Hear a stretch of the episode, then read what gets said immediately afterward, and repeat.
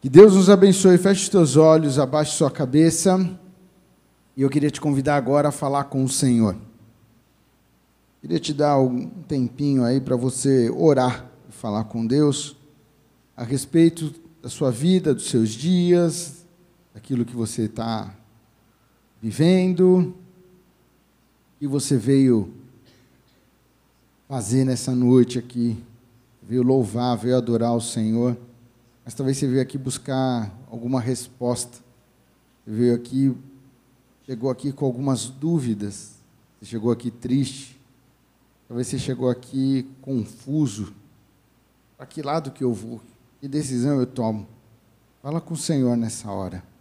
Peça para que Deus traga a direção para a sua vida. Peça para que Ele traga a resposta que você tanto precisa. O nome da nossa igreja é Cristo é a resposta, porque Ele é a resposta para tudo que nós precisamos. E Ele está aqui. Onde estiverem dois ou mais reunidos no nome dele, ali ele está, ele está presente aqui e ele quer responder, ele quer tratar com você nessa noite em nome de Jesus.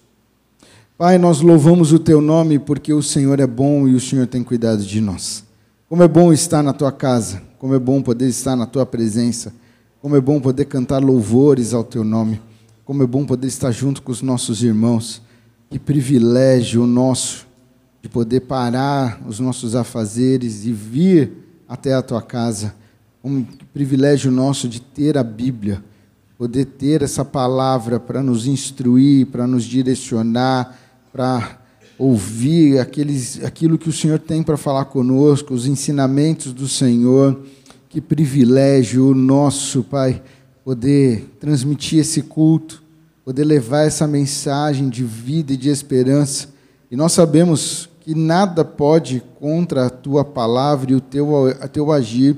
E, Pai, nessa noite nós estamos aqui, neste culto que tem por tema uma vida vitoriosa, e nós sabemos que a nossa vitória está no Senhor.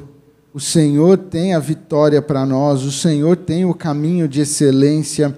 O Senhor está conosco em todo tempo, o Senhor passa conosco pelo vale da sombra da morte, o Senhor está conosco nos mais altos montes ou nas profundezas do mar, o Senhor é presente, o Senhor é Deus conosco, o Senhor é o nosso amigo, o Senhor é o nosso ajudador e nós estamos aqui buscando a tua face, buscando a tua presença e nós queremos ser tratados e moldados e, e sair daqui transformados, não por uma palavra de um homem, mas sim pela ação do teu Espírito Santo nas nossas vidas, pelo teu agir em nós.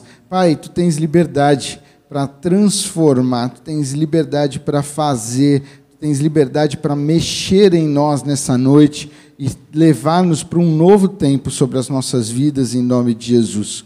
Sobre a minha vida, eu peço perdão dos meus pecados, lava-me no sangue de Jesus e que eu possa ser um instrumento nas tuas mãos nessa noite para falar aquilo que o Senhor quer tratar conosco, para falar aquilo que o Senhor tem para nós. Que eu não venha ser uma barreira e que não venham ser as minhas palavras, o meu pensar, mas o teu Santo Espírito que vem através da minha vida para falar conosco. Eu sou um instrumento nas tuas mãos. Pai, usa-me da forma e da maneira como o Senhor quer. E nós sempre te daremos a honra, a glória e o louvor para ti em todo sempre. Nós te amamos no nome de Jesus. Amém. Amém. Que Deus nos abençoe. Na segunda-feira a gente teve um, um culto especial. Vou dizer que é o melhor culto da nossa igreja, que acontece todos os, os meses, né? Toda primeira segunda-feira de cada mês nós nos reunimos, culto dos homens, e, e essa segunda foi uma grande bênção. Teve falando conosco o pastor Eudálio. E ele trouxe uma colocação que ficou viva no meu coração. Eu só queria começar falando isso com você. Ele estava falando um pouco sobre a oferta, sobre o dízimo, sobre você ofertar, dizimar. E ele trouxe uma explicação de Malaquias 3. E ele falava que Malaquias 3 vai falar: Trazei todos os dízimos à casa do tesouro, para que haja mantimento na minha casa. E aí ele falava sobre aonde Deus mora. Deus não mora neste local. Deus não mora neste, neste prédio. Deus mora em mim, ele mora em nós, ele mora em você.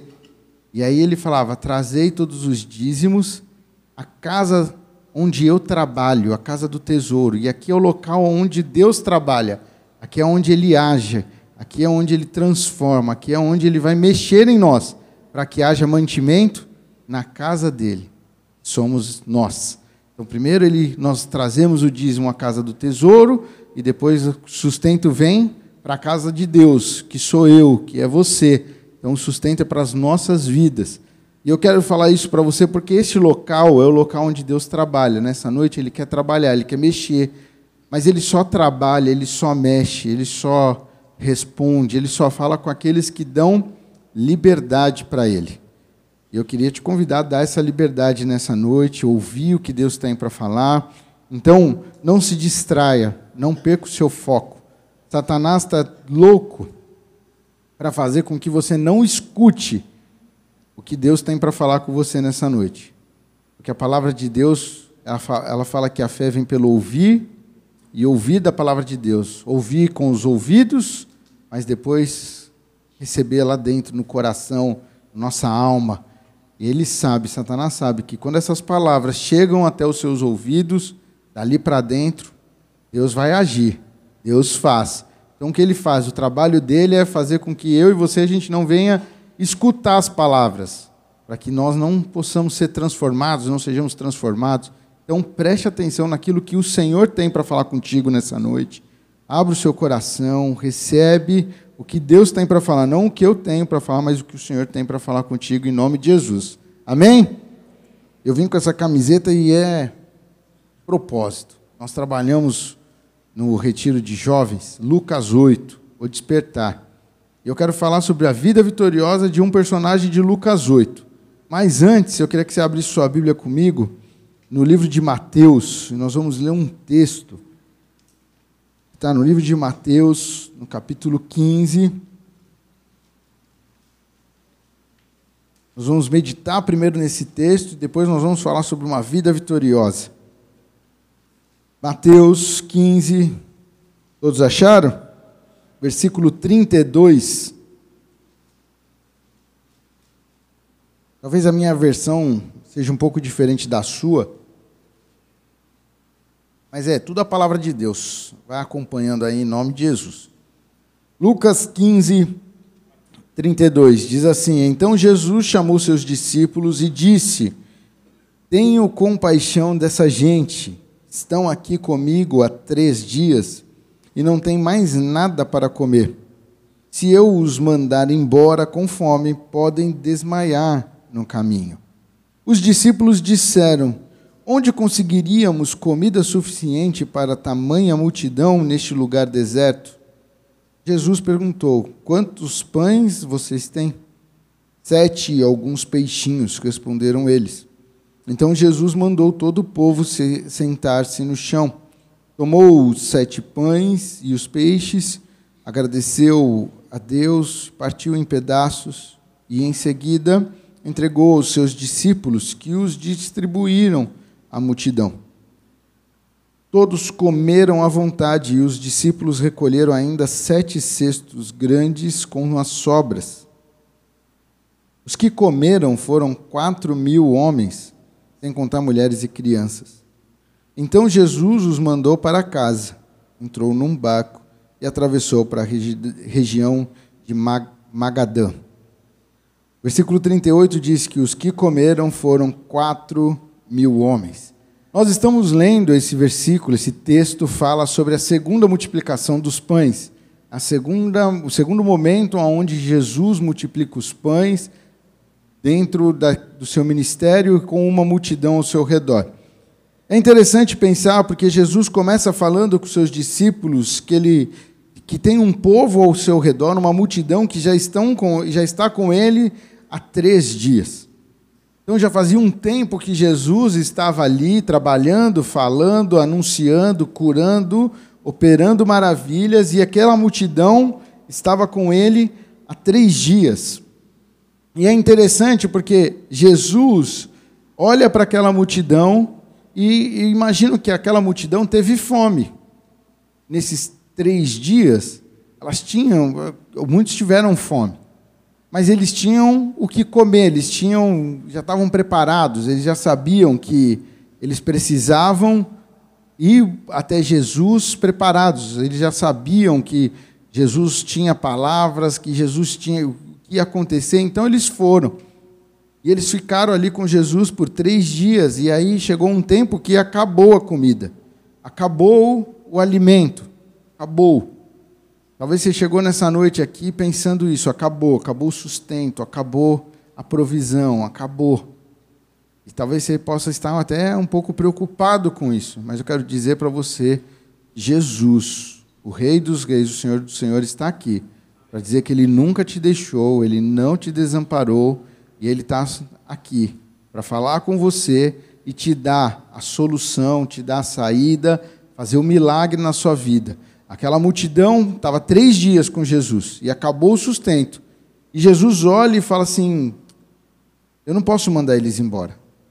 Eu não posso dispensar eles, porque eles vão morrer no meio do caminho, vão desmaiar, vão passar mal. Alguns podiam chegar até as suas casas, mas outros estavam distantes.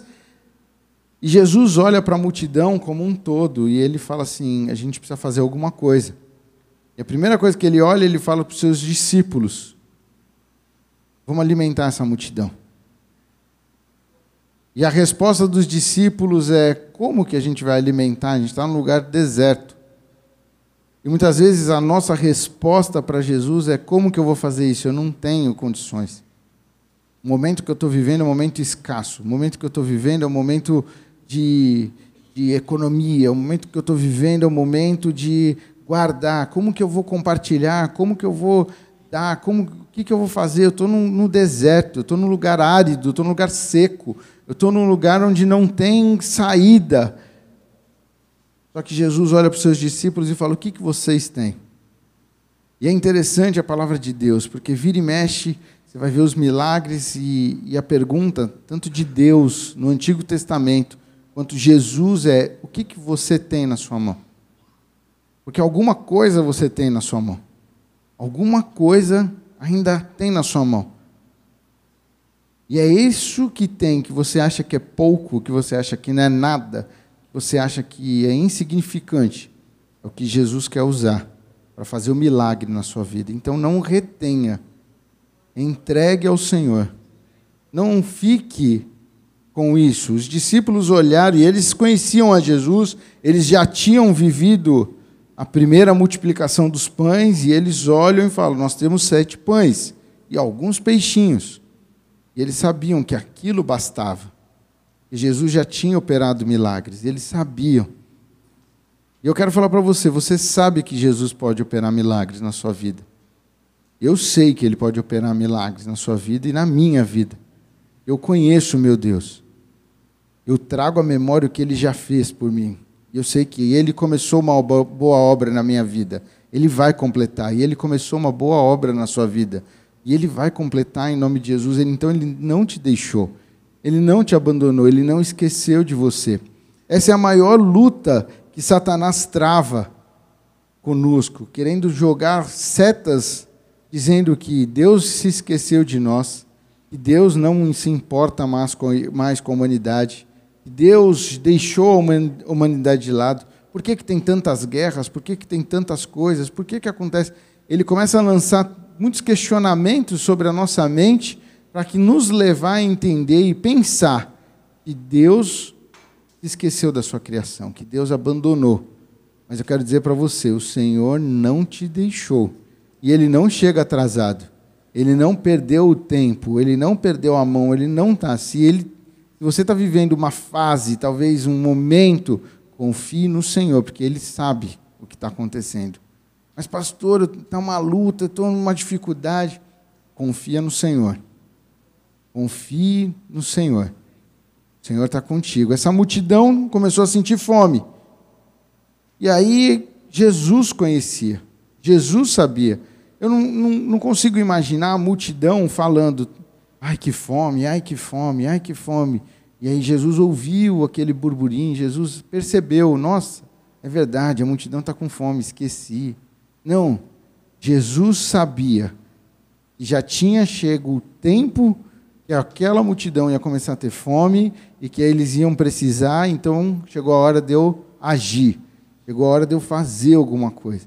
Chegou a hora de eu operar um milagre. Tem a hora certa.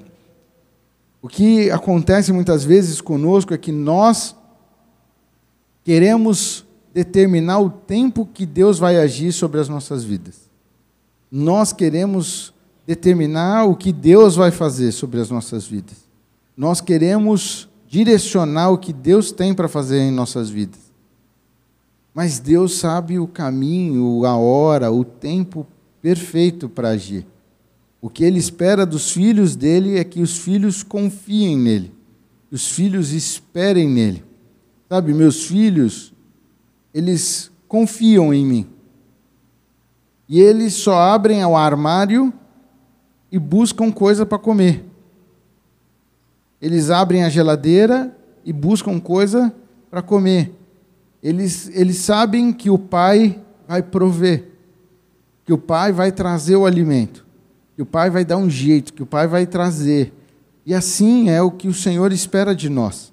Que a gente confie nele de todo o nosso coração. O Senhor vai prover, o Senhor vai curar, o Senhor vai fazer no tempo certo, na hora certa. Ele é a resposta para todas as perguntas, todas as questões, tudo que você passa, ele é a resposta. O que ele espera é que você confie nele de todo o coração. Essa multidão estava ali com Jesus há três dias e eles estavam ali só desfrutando da presença de Jesus, dos ensinamentos de Jesus, dos milagres de Jesus. Eles estavam ali com Jesus. E chegou um tempo de fome. Dá para você perceber que eles queriam estar com Jesus, eles queriam ficar na presença de Jesus, eles queriam receber de Jesus, eles queriam ouvir Jesus, e aí chegou a fome. Quando nós ansiarmos e desejarmos estar na presença do Senhor, mais do que qualquer outra coisa, nós vamos começar a experimentar milagres nas nossas vidas. O que acontece é que muitas vezes nós queremos agir, queremos fazer, queremos delimitar o, o agir do Senhor sobre as nossas vidas.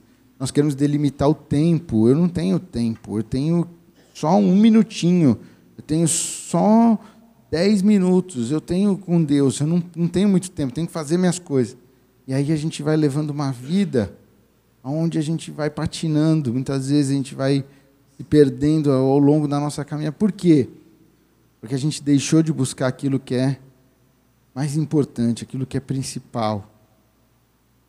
E aí, quando nós deixamos de desfrutar da presença do Senhor, nós começamos a viver algumas situações e coisas que vão levando nós a até duvidar se Deus realmente está ouvindo essa multidão ela não estava duvidando, ela estava ali só desfrutando da presença do Senhor.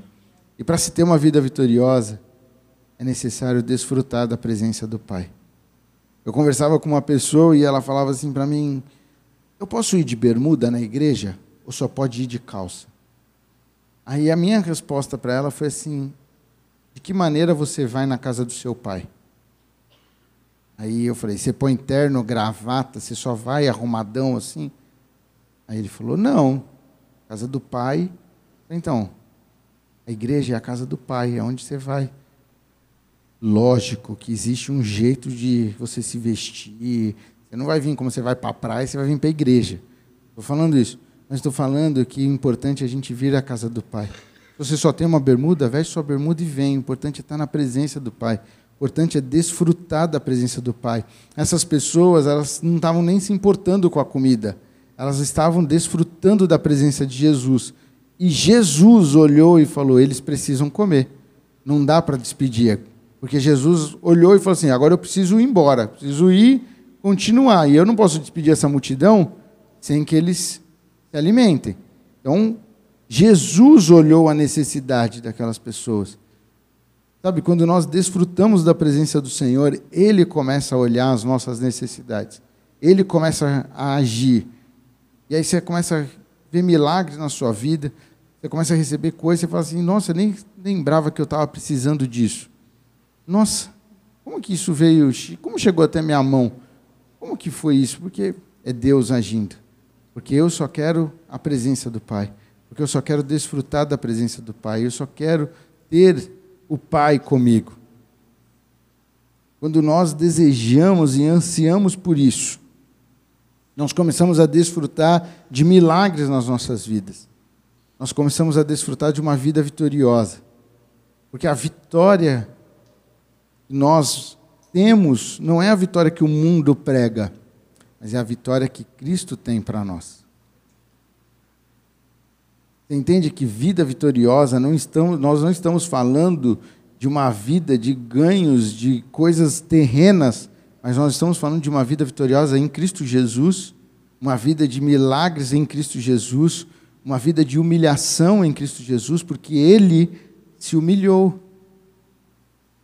Ele não tomou para si ser Deus, mas antes ele se humilhou e se entregou e veio ao mundo. E nós vamos celebrar o Natal, que é o nascimento de Jesus, o verdadeiro sentido do Natal, o nascimento de Jesus. Jesus nasceu dia 25 de dezembro? Não, não sei, acho que não. Não sei. Mas 25 de dezembro foi a data escolhida para a gente trazer a memória que Jesus nasceu. E esse é o verdadeiro sentido do Natal.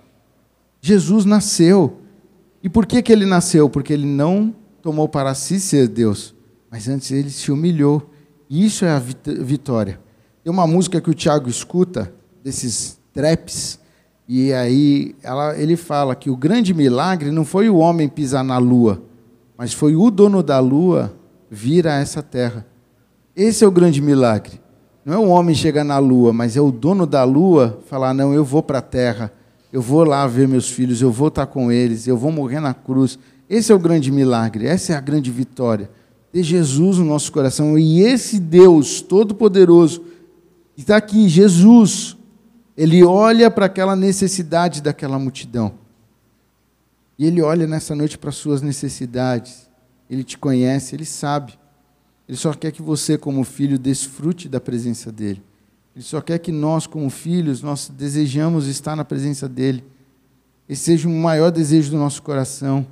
Estar na presença do Senhor, buscar o Senhor, cultuar o Senhor, ter alegria em vir à igreja, ter prazer em estar na presença do Senhor, ter a nossa vida, o nosso deitar, nosso levantar, em função do meditar da palavra e meditar nas nos milagres, nas maravilhas, meditar naquilo que o Senhor fez.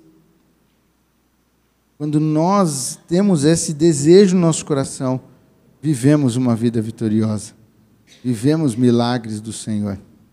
E essa multidão estava ali, vivendo esse tempo, e Jesus multiplica os pães, os peixes, ele dá para aquela multidão, todos comem, sobra, porque com Jesus é, sempre tem sobra, sempre é em abundância.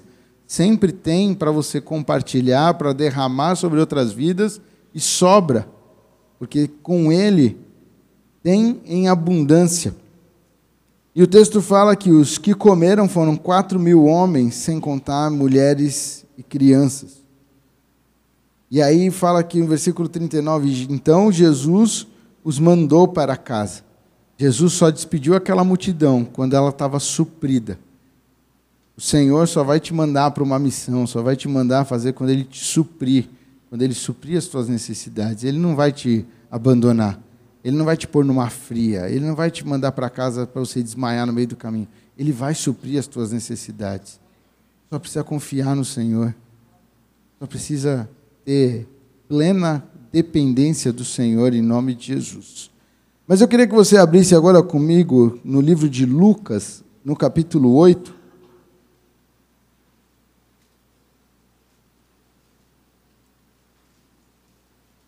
E esse texto que nós lemos, de Mateus 15, ele só acontece porque um dia Jesus encontrou um homem. Essa segunda multiplicação dos pães, ela acontece numa região que é a região de Gadá, Decápolis, dez cidades, aonde ali naquelas dez cidades judeus não não se davam, os judeus e o pessoal daquela região não tinham um, um convívio, nenhum judeu ficava ali em Decápolis, naquela cidade. Mas Jesus, ele veio para todos. Ele veio, ele amou o mundo de tal maneira. E era necessário que aquela região fosse alcançada. E aqui no livro de Lucas, no capítulo 8, a partir do versículo 26, eu não vou ler o texto todo, vai falar sobre o encontro de Jesus com um homem, um endemoniado gadareno. Mas o mais interessante que eu quero destacar para você é o final dessa história que está no versículo 38, e diz assim: O homem que tinha sido liberto dos demônios suplicou para ir com ele. Mas Jesus o mandou para casa, dizendo: Volte para sua família e conte a eles tudo o que Deus fez tudo o que Deus fez por você. E o homem foi pela cidade inteira anunciando tudo o que Jesus tinha feito por ele. Sabe, a segunda multiplicação dos pães, ela só acontece porque o endemoniado gadareno, ele foi alcançado por Jesus. E quando você pega esse texto de Lucas, é interessante porque Jesus, ele pega, ele pede para os discípulos entrarem no barco e eles vão atravessar o barco, eles enfrentam a tempestade. Jesus estava no barco, e aí Jesus manda acalmar a tempestade, e acontece tudo o que acontece. Jesus chega do outro lado do, do mar. O endemoniado gadareno se aproxima, tem um diálogo com Jesus. Jesus liberta ele dos demônios. Os demônios pedem para que eles possam ir aos porcos. Jesus autoriza, os porcos aquela manada de porcos se joga no precipício e as pessoas saem correndo para anunciar, para contar o que tinha acabado de acontecer. E o texto fala para nós que uma multidão veio e a multidão foi ver o que tinha acontecido. E quando elas chegam, vem aquele homem que estava ali endemoniado, sentado em bom estado, são ali junto com Jesus e elas se assustam com, com Jesus. É muito louco isso para mim, as pessoas chegarem e de vez elas se assustarem com aquele homem, se assustam com Jesus e manda Jesus embora. E Jesus vai embora. E é muito interessante olhar para esse texto e falar assim: por que aconteceu tudo isso? Por causa de um homem. Por que, que Jesus fez os discípulos enfrentarem uma tempestade? Por que Jesus colocou, vamos pôr entre aspas, em risco a vida dos seus discípulos? Por que, que Jesus fez tudo isso? Para encontrar com um homem. Jesus fez tudo isso para encontrar com aquele endemoniado, porque ele precisava daquele endemoniado. Aquele endemoniado era importante, aquele homem seria importante para o agir de Deus naquela região. Jesus precisava de um missionário. Jesus precisava de alguém que fosse anunciar o evangelho naquela região. Jesus sabia que ele ia ter que voltar lá. E quando ele voltasse, ele precisava alcançar, falar e agir ali naquele, naquele povoado, que ele veio para todos. E ele sabia que se ele enviasse os seus discípulos, talvez os discípulos não ficariam lá, porque eram judeus e Então, sim, Jesus sofreu tudo, passou tudo com seus discípulos por causa desse endemoniado. E esse mesmo Jesus está aqui hoje, e ele passa por todas as coisas para encontrar com você. Ele veio aqui trouxe você até aqui. Você não veio para cá por acaso. Não é, ah, eu vim. Não, o Senhor te trouxe até aqui. O Senhor te conduziu até este local para dizer: Filho, eu estou aqui para falar com você. Eu estou aqui para tratar com você esse assunto. Eu vim aqui para cuidar de você nesse ponto. Eu vim aqui para te curar. Eu vim aqui para te libertar. Eu vim aqui para transformar a sua vida. Eu vim nessa noite. Não é por acaso que nós estamos aqui. Não é por acaso que Jesus te trouxe. Não foi por acaso que Jesus foi encontrar com esse homem. E eu quero falar sobre uma vida vitoriosa baseada nesse homem, um endemoniado gandareno. Um homem que talvez a sociedade, talvez não, a sociedade já tinha jogado, porque a sociedade tinha medo dele. A sociedade apavorada com ele, era um homem que ficava nos cemitérios, que nem as correntes podiam detê-lo, que andava nu, que causava e vivia. E Jesus chegou para falar com aquele homem. E não importa o que você viveu, em Cristo Jesus tudo se faz novo, em nome de Jesus. O pastor Natalino trouxe uma frase recentemente dizendo que o passado ele é uma referência para nós, mas ele não é uma residência. Nós não temos que morar no nosso passado, mas nós temos que olhar para o nosso presente e conquistar o nosso futuro. Nós temos que ir adiante.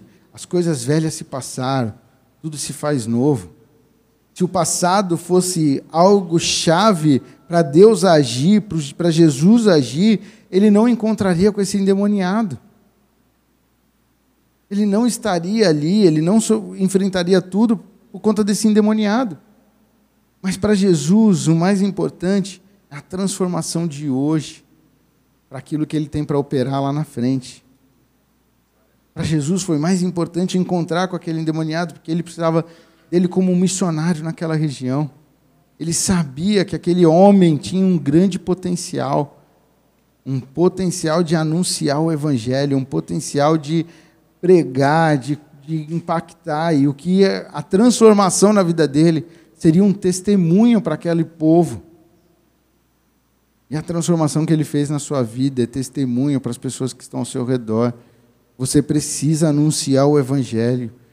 Deus não te alcançou, Ele não te salvou, Ele não operou maravilhas na sua vida para você viver simplesmente a sua vida.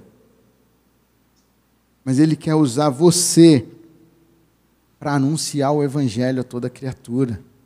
O ide por todo mundo não é para aqueles que estão no campo, não é para aqueles que têm um chamado missionário. O ide por todo mundo é para mim, é para você.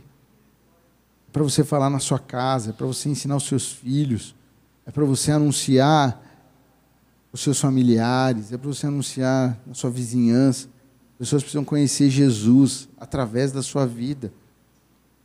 Ele não te livrou da morte, ele não te curou, ele não transformou a sua história, Ele não te livrou da depressão por acaso. Tudo Deus faz tem um propósito. E Ele espera sua manifestação. A palavra de Deus diz que a humanidade aguarda ansiosamente a manifestação dos filhos de Deus. Sabe? A humanidade aguarda a minha, a sua, a nossa manifestação nessa noite. Uma vida vitoriosa não é ganhos, mas é poder ver vidas rendidas aos pés do Senhor. Sabe, a grande vitória desse homem, eu fico imaginando passar dos anos quando Jesus volta e ele sentado ali junto com aquela multidão e ele podendo ouvir Jesus falar e pensando: que vitória, que vitória. Aquela mesma multidão que pôs Jesus para fora agora está ouvindo a Jesus. Quatro mil homens. Quatro mil homens querendo ouvir e receber aquilo que Jesus tinha para entregar, para fazer, para agir. Quatro mil homens, fora mulheres e crianças. E eu fico imaginando esse endemoniado gadareno ali junto com Jesus, pensando: Deus é bom. Olha, esse aqui foi salvo, esse foi transformado. Olha, esse aqui que foi curado. Assim como Jesus fez na minha vida, Ele está fazendo na vida dos outros. Eu fico imaginando Ele celebrando ali com Jesus os acontecimentos naquele momento. E para fechar, para coroar, Jesus faz a multiplicação dos pães. Eu imagino esse homem curtindo, celebrando. Essa é a grande vitória. É olhar e ver pessoas salvas, pessoas rendidas aos pés do Senhor pessoas amando a Jesus, pessoas entregues a Jesus, mas primeiro nós precisamos nos entregar. Primeiro nós precisamos nos derramar. Primeiro nós precisamos tirar do nosso coração aquilo que não agrada ao Senhor. Aquilo que vem para nos distanciar do Senhor. Tem coisas, e aí cada um tem a sua realidade que não são pecados, mas são coisas que te distanciam do Senhor. Tem vezes que nós colocamos no nosso coração coisas, bens, pessoas, no lugar de Jesus.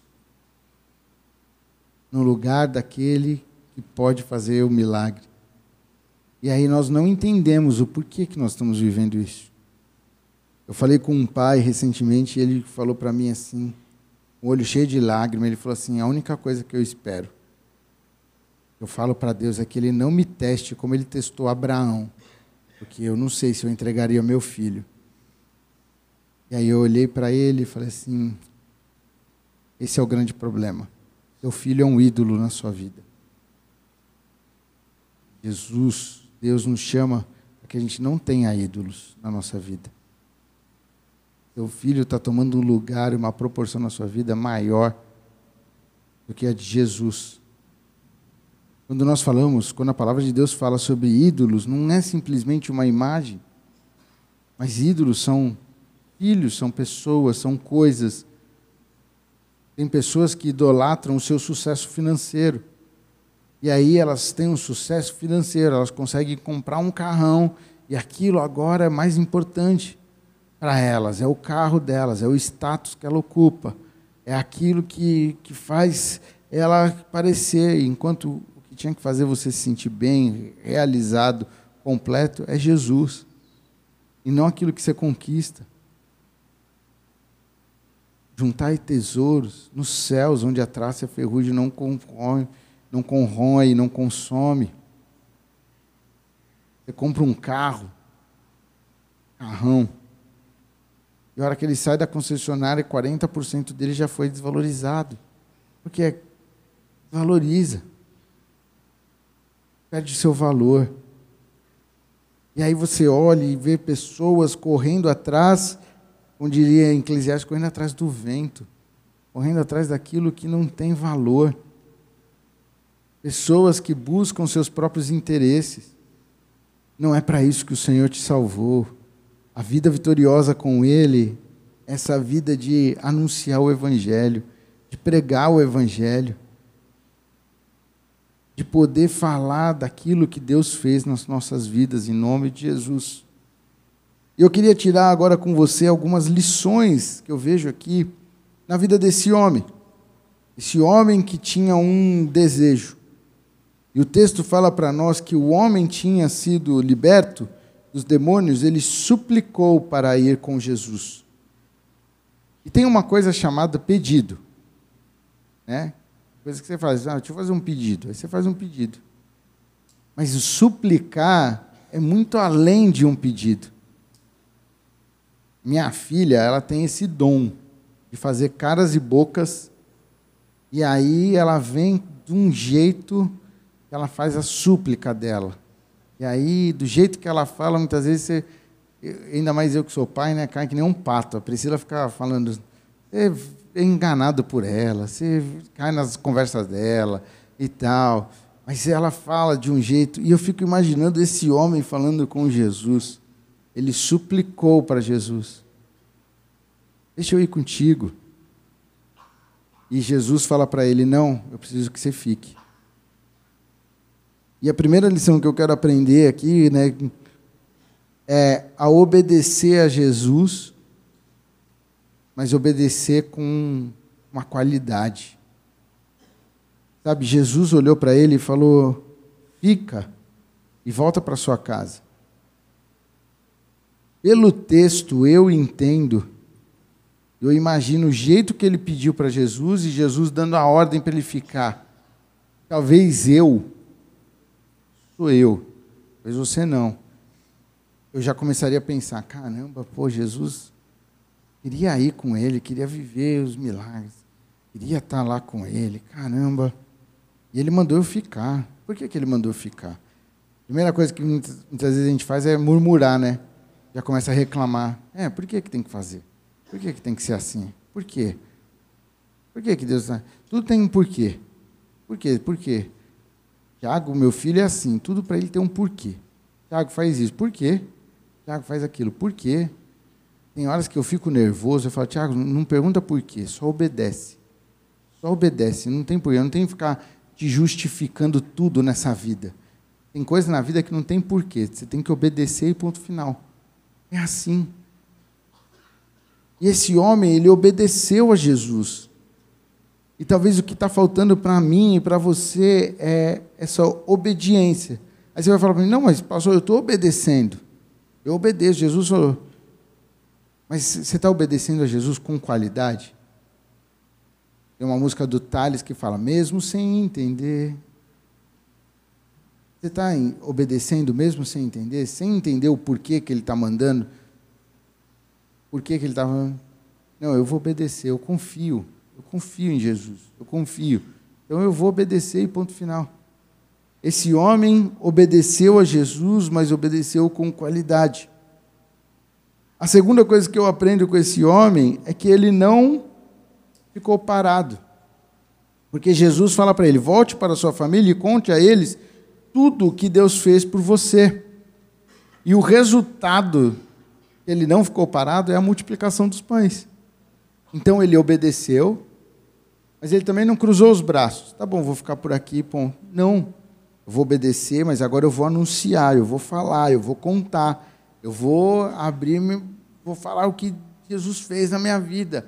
Eu era assim, mas ele me transformou. Eu imagino que hoje em dia, né, a gente tem tecnologia, tem as fotos, então você pode mostrar, eu era assim, Jesus transformou minha vida. Mas nessa época não tinha. Mas esse homem aqui foi o grande influenciador da época. Ele era um homem que tinha uma fama. Jesus, sabendo disso, escolheu ele que tinha uma fama. Não era uma fama boa, mas ele era famoso. Todo mundo conhecia. E aí Jesus vai e salva ele, transforma a vida dele, e aí Jesus vai e transforma a sua vida. Você vai falar, pastor, mas eu não sou famoso. Mas Jesus não escolhe só os famosos. Ele escolhe você. Ele escolhe qualquer um. E você é famoso. Por que você é famoso? Porque você tem pessoas que te seguem, pessoas ao seu redor, pessoas que estão atrás de você para saber o que você faz, onde você vai. Você sabe, você tem 200 pessoas, 300 pessoas, 100 pessoas, você tem rede social, você vê lá, tem alguns curiosos atrás de você, sempre tem. Então, usa desses curiosos para falar de Jesus. Usa desses curiosos para você anunciar o Evangelho. Esse homem não tinha tecnologia, não tinha redes sociais, mas ele foi com a vida dele contando o que ele fez. Ele não ficou parado. Então, primeiro, ele obedeceu, segundo, ele não ficou parado. E o resultado dessas duas coisas é ver uma multidão rendida aos pés do Senhor. E o resultado de você não ficar parado é ver o que Jesus vai fazer através da sua vida. É interessante, não sei quantos já tiveram o privilégio de ir para um evangelismo na rua, falar do amor de Deus. E, e quando uma pessoa decide aceitar Jesus, você ora com a pessoa ali na rua, a pessoa fala: Eu confesso que eu preciso de Jesus. Você não tem uma sensação boa? Você não tem? Eu, pelo menos, fico super feliz. Eu fico mais feliz do que a pessoa. Eu me sinto melhor que a pessoa. Parece que a pessoa, ah, eu estou mais leve, eu estou por dentro radiante. Mas uma vida salva. Sabe? É, é, o, é o prazer de ser um instrumento nas mãos do Senhor. E isso é a nossa vitória. É para isso que o Senhor te chamou, é para isso que Ele te comprou. Para isso que ele morreu na cruz. É para isso. Para que você possa ser usado por Deus. Talvez você tenha dons.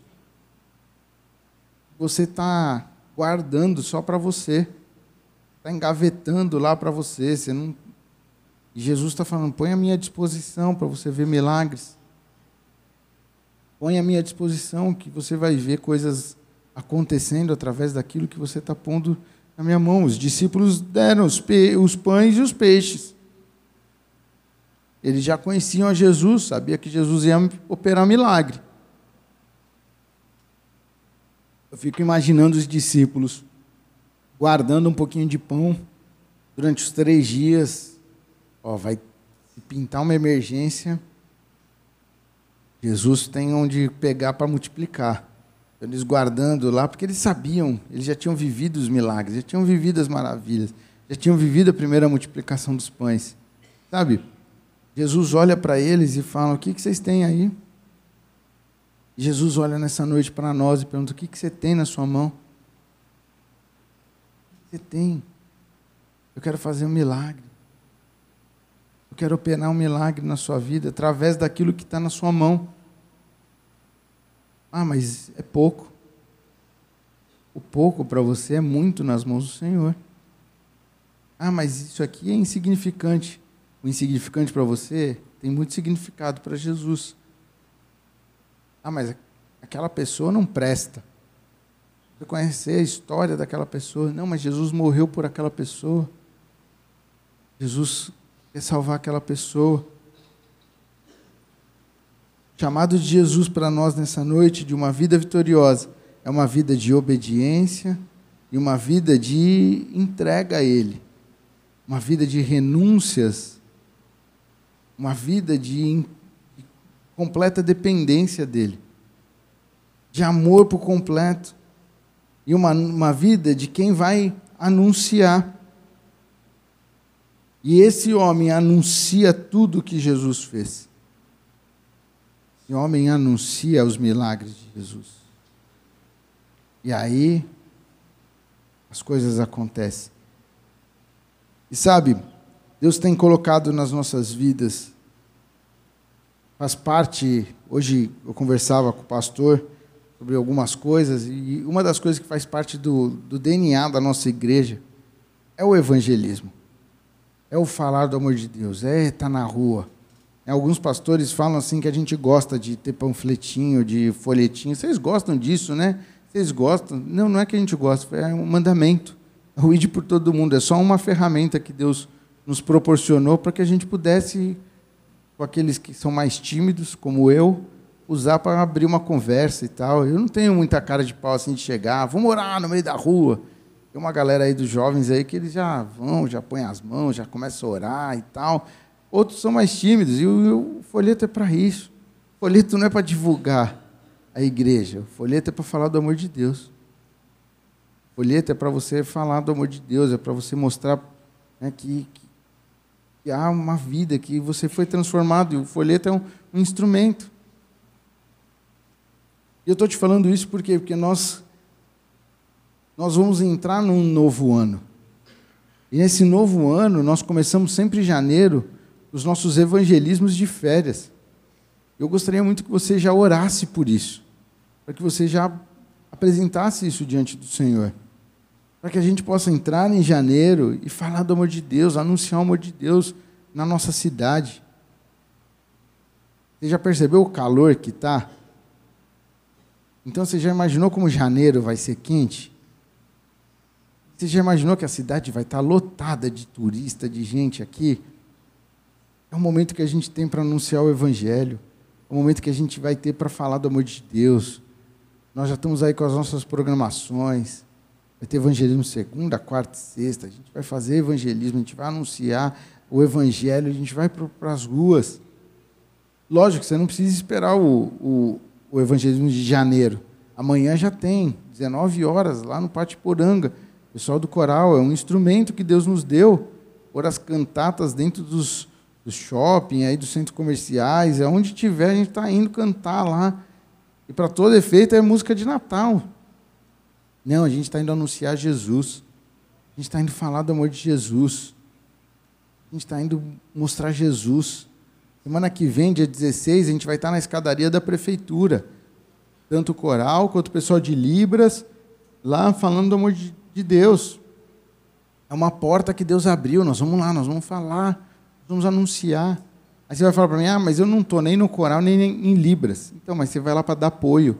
Você vai lá para ficar orando por eles, ora para que dê tudo certo, ora para que o som funcione, para que as pessoas em Libras não errem, para que isso não chame mais atenção, para que todos acertem, para que todos e as pessoas que cheguem perto, que elas possam receber Jesus. O ID é para todos nós. Esse homem foi anunciar Jesus. Ele foi. Talvez o seu folheto hoje você não vê um resultado. O resultado desse homem levou dois anos. Levou um ano, um ano e meio, dois anos para que Jesus voltasse naquela região. Levou um tempo. E durante esse tempo, o que, que ele fez? Foi anunciando Jesus. Jesus não saiu dali, daquele homem gadareno, passou um dois dias, voltou e tinha quatro mil pessoas. Não, foi um tempo. E aquele homem ficou durante um tempo falando do amor de Deus, falando, anunciando, anunciando. E Jesus, quando volta, encontra.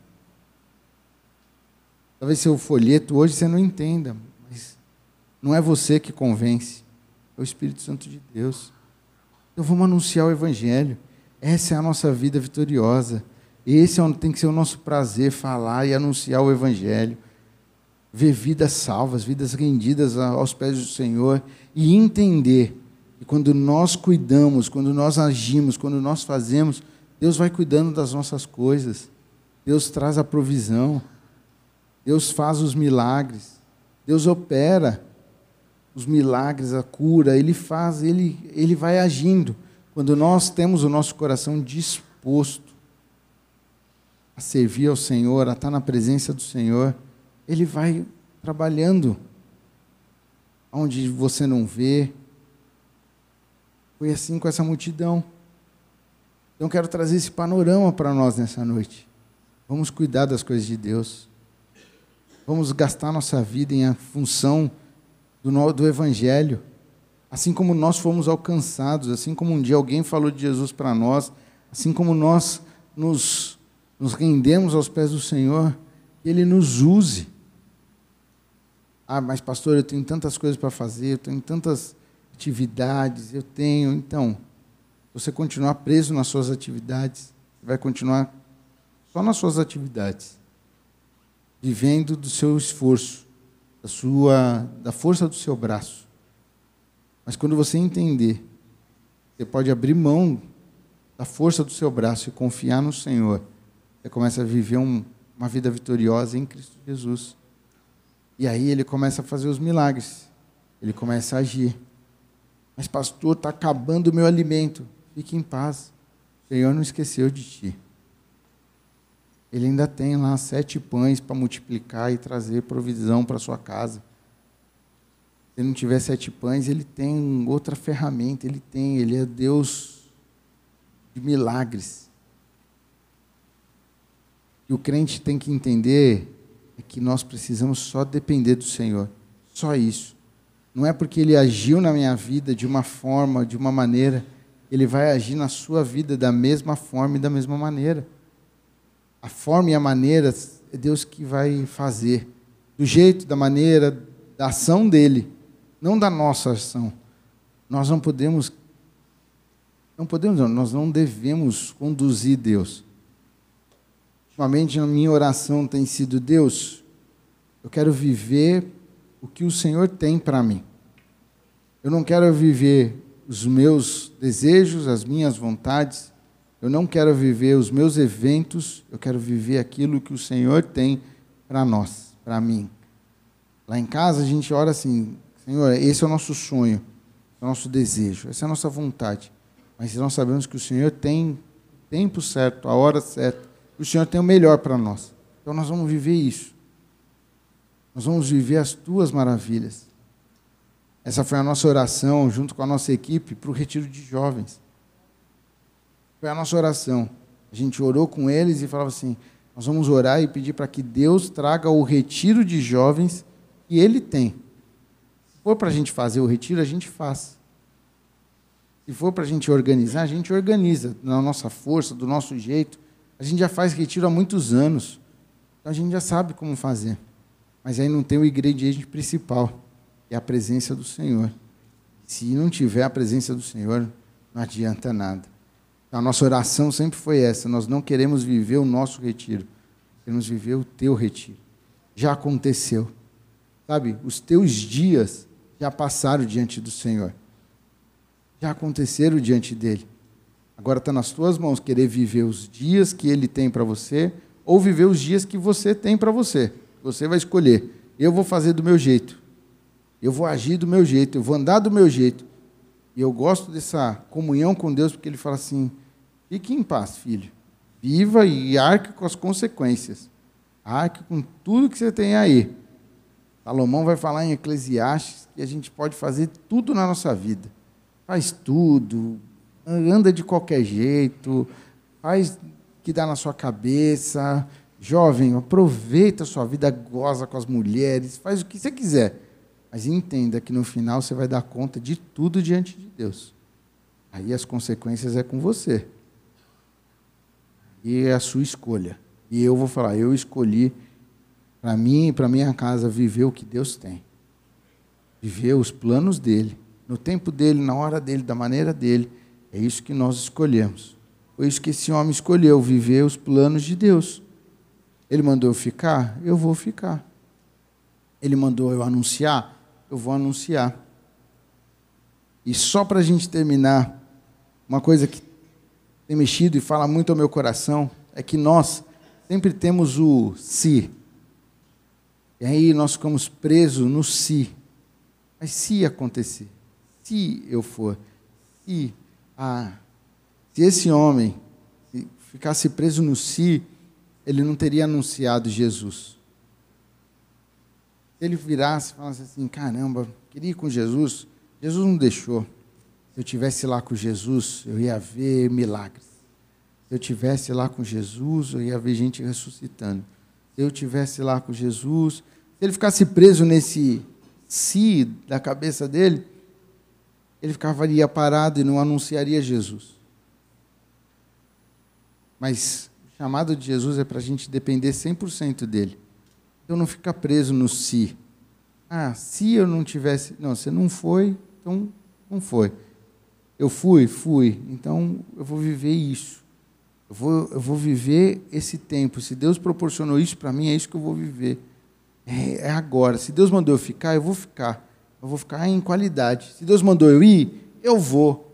E vou me desprender de onde Ele mandou eu sair. Ele mandou eu ir para lá, eu vou para lá. Vou viver lá. Ele mandou eu ficar aqui, eu vou ficar aqui, vou viver aqui. Sabe? Não fique preso. Não é assim na, naquela, naquele raciocínio humano. Porque muitas vezes nós queremos limitar Deus, nós queremos, porque é é é a tendência do homem. É, é, o homem assim. E aí Satanás aproveita. Ah, se você tivesse feito. Ah, se você não tivesse tomado essa atitude. Ah, se você não tivesse. Ah, se você não tivesse experimentado álcool, você não tinha virado bêbado. Ah, se você. Não, eu já experimentei, já fui, já fui restaurado, Deus já me curou, Deus já me transformou, Deus já fez, então é daqui para frente, eu não vou ficar preso no si. Se passou, eu vou viver o que Deus tem para mim. Eu vou viver um novo, uma nova história. Ele me alcançou. Se esse endemoniado chegasse para anunciar e ficasse pensando, nossa, eu era endemoniado. Nossa, se eu não tivesse encontrado com Jesus, se eu tivesse ficado, não, não, passou, ficou, já foi. Agora é um novo tempo. Agora é uma nova história. Eu tenho que anunciar Jesus. Eu não posso perder tempo, eu não posso perder meu foco. Jesus mandou eu ficar, eu vou ficar. Jesus mandou eu contar, eu vou contar. E aí Jesus volta. Como se fossem os talentos. E aí Jesus voltou lá. E aí tinha quatro mil pessoas. Aquele homem pôde apresentar quatro mil pessoas ao redor de Jesus anunciou, falou, contou, e pôde viver aquele momento com Jesus. Queria te convidar a fechar os olhos. Eu queria te fazer um convite nessa noite. Você que quer se desprender. Tudo que é do homem, se desprender do si, se desprender do ah, se desprender do seu passado, ah, porque eu fiz, porque aconteceu, você quer se desprender e quer entender que hoje Jesus te chama para fazer algo novo, para viver um novo tempo, uma nova história, um novo, um, um novo propósito sobre a sua vida, um ide por todo mundo, um pregai, um anunciai. Coisas velhas se passaram, só que tudo se faz novo em Cristo Jesus. Se você quer assumir esse compromisso de viver esse novo tempo com o Senhor, queria te convidar a ficar de pé em nome de Jesus e eu quero orar com você você toma posse dessa palavra, vai falando com o Senhor, fala: Senhor, eis-me aqui. Eu não vou, eu vou viver um novo tempo. Eu vou viver uma nova história, eu vou viver um, um chamado novo, eu vou viver. Eu não vou ficar preso no que passou, não vou ficar preso no que aconteceu. Eu vou eu sei que o Senhor é a minha provisão, o Senhor é o meu sustento, o Senhor é meu Deus forte, do Senhor vem, eu, eu confio no Senhor. Vai falando com o Senhor, vai orando, vai apresentando a sua vida. Fala assim, Senhor, eu estou de pé por causa disso. Eu estava preso nisso, eu estava preocupado com isso, eu estava amarrado nisso. Mas hoje eu, eu me desprendo, hoje eu encontrei, eu vi Jesus e eu vou viver um novo tempo. Eu vou viver, eu vou anunciar o Evangelho, eu vou, vou anunciar, eu vou cumprir, eu vou, eu vou viver para o Senhor. Vou gastar minha vida no Senhor. Eu vou viver um novo tempo contigo. Vai falando com Deus nessa hora, em nome de Jesus.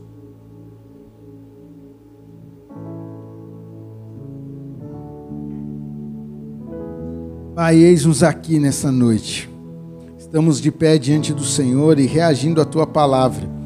E nós estamos assumindo um compromisso de não ficarmos parados, de não ficarmos presos, mas de avançar, de viver um novo tempo, uma obediência no Senhor, de viver algo novo com o Senhor, de sair e anunciar e, e falar daquilo que o Senhor fez nas nossas vidas entendendo que as coisas velhas se passaram, tudo se faz novo, entendendo que há um propósito em todas as coisas e que o Senhor não esqueceu de nós, que o Senhor não nos abandonou, que o Senhor não deixou nos deixou de lado, mas nós continuamos sendo guardados pelo Senhor, que a provisão vem do Senhor, o sustento vem do Senhor, a cura vem do Senhor, os milagres vêm do Senhor e nós simplesmente queremos viver as maravilhas do Senhor, não as nossas conquistas, não aquilo que temos, não aquilo que possuímos, mas viver Cristo Jesus na sua essência, em todo tempo. Nós queremos estar focados em Cristo Jesus,